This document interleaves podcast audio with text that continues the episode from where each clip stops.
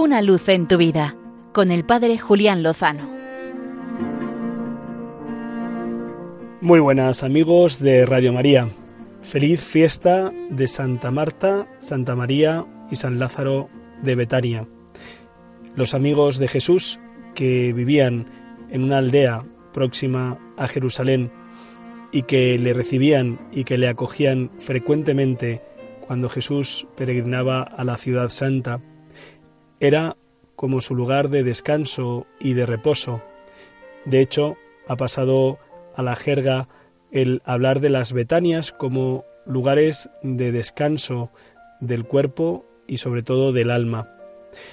Debo reconocer que como sacerdote tengo la dicha de haber disfrutado y encontrado muchas Betanias en mi vida sacerdotal, muchas familias y muchas casas religiosas donde uno puede ir a descansar, a orar, a conversar, a reposar el alma y también el cuerpo, a sentirse acogido y cuidado.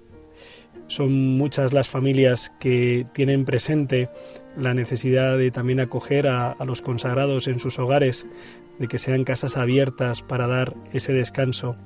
También lo son muchas casas religiosas.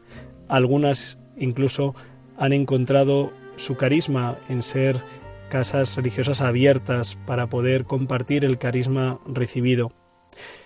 Hablando de Betania, tengo la impresión de que debemos avanzar en la Iglesia para que nuestros grupos, nuestras comunidades, nuestras parroquias sean también Betania para cada uno de sus miembros.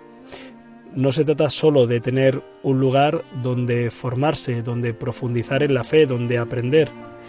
No se trata solo de encontrar un lugar donde orar en común. Ambas dimensiones son imprescindibles y esenciales, pero también lo es la dimensión relacional. Es preciso que nuestras comunidades sean acogedoras, que dé gusto estar en los grupos, incluso físicamente en los espacios en los que nos reunimos. Hagamos un esfuerzo por acoger a Jesús y por acoger a los hermanos como lo que son, presencia de Jesús. Hagamos un esfuerzo por crear comunidades acogedoras, donde da gusto estar, donde se está a gusto. Como canta uno de las canciones del grupo Hakuna, qué bien se está cuando se está bien. Estemos a gusto en nuestros lugares de reunión, especialmente en nuestras comunidades. Cuidemos los detalles, acojamos a todos. Doy gracias a Dios por tantas Betanias que el Señor ha puesto en mi vida, tantas Betanias que se encuentran en la Iglesia, tantas familias, tantas instituciones, tantas realidades, tantas comunidades. sigamos profundizando para que la Iglesia sea una gran Betania. Por supuesto, para Jesús, que Jesús se sienta en su casa, que sea el Rey, el huésped principal, y también para cada hermano.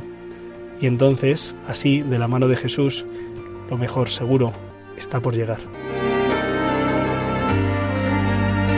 Una luz en tu vida con el Padre Julián Lozano.